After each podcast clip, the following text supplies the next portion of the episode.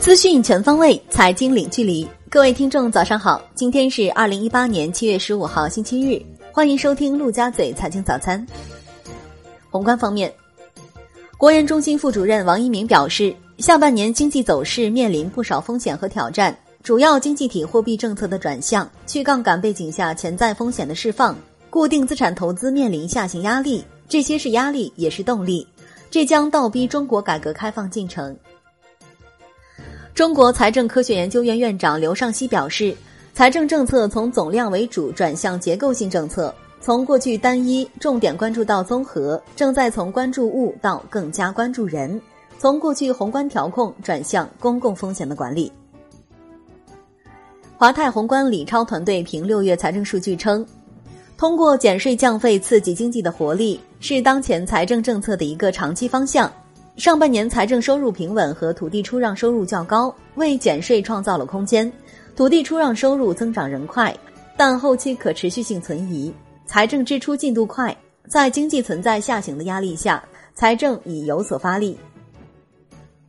广东省印发实施粤澳合作框架协议二零一八年重点工作的通知，提出今年粤港合作的头等任务是共同落实粤港澳大湾区发展规划。媒体推测。粤港澳大湾区发展规划年内会出台。国内股市方面，沪深交易所消息，七月十六日起，恒生综合大型股指数、恒生综合中型股指数、恒生综合小型股指数的成分股中，属于外国公司股票、核定证券、不同投票权架构公司股票的，暂不纳入沪港通和深港通下的港股通股票范围。小米纳入港股通范围受阻。内资暂时无法买入小米股票，因沪深交易所要求七月十六日起，同股不同权公司暂不列入港股通。消息人士透露，五月初中粮地产启动赴港 IPO 计划，原预计八月三十日提交申请，如果加审则延迟到九月三十日，如顺利，十二月底能聆讯，预计明年一月能正式挂牌上市。金融方面。山东对省内十四家城市商业银行资产负债损益情况开展审计，重点揭示城市商业银行在经营管理中存在的突出问题和风险隐患。广东警方开展行动，打击世界杯网络赌球违法犯罪，成功打掉二十多个涉案团伙，其中茂名警方破获了首个利用比特币进行网络赌球的特大案件，该案流水资金超千亿元。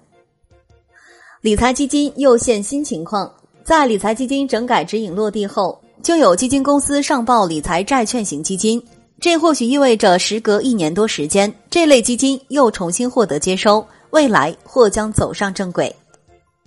贵州银监局开出两张罚单，剑指结构化信托产品非标投资业务违规，华能贵城信托被罚款二十万元，招商银行贵阳分行被罚款四十万元。楼市方面。杭州住房公积金管理委员会日前发布通知，规范改进杭州市住房公积金提取政策，明确职工异地购房不得提取公积金，假离婚购房提取公积金将被严查。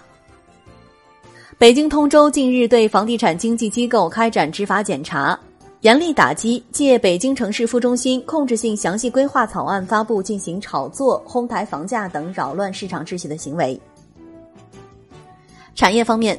针对普吉岛沉船事故，文化和旅游部发文要求各在线旅游企业和平台紧急排查下架不合格供应商提供的产品。七月十三日起，山东将调整居民、非居民用气批发价，并轨后，居民用气实行基准门站价格管理，最高上浮百分之二十，下浮不限。南方航空高级副总裁透露，南航正探索与英国航空在中英之间航班上进行联营的可能性。国家药监局透露，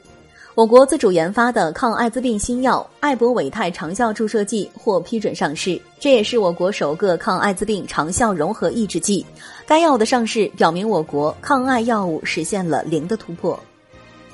能源局回应用电数据不一致，因为对相关数据的统计按照新的标准做出了调整。统计局此前通知，明确将农林牧渔服务业调整到第三产业后，再更名为农林牧渔专业及辅助性活动。电力行业按照最新的标准开展行业统计工作。海外方面，由于世界杯经济的强力拉动，二零一八年俄罗斯第一季度 GDP 增速达百分之一点三，相比之下，第二季度的 GDP 增速有望翻一番，可达百分之二点五。国际股市方面。三星上调今明两年在 NAND 生产上的投资，总计高达一百五十亿美元。这主要用于扩大韩国平泽工厂以及中国西安工厂的三 D NAND 产能。目前全球 NAND 闪存市场份额中，三星排名第一，占有率达到百分之三十七。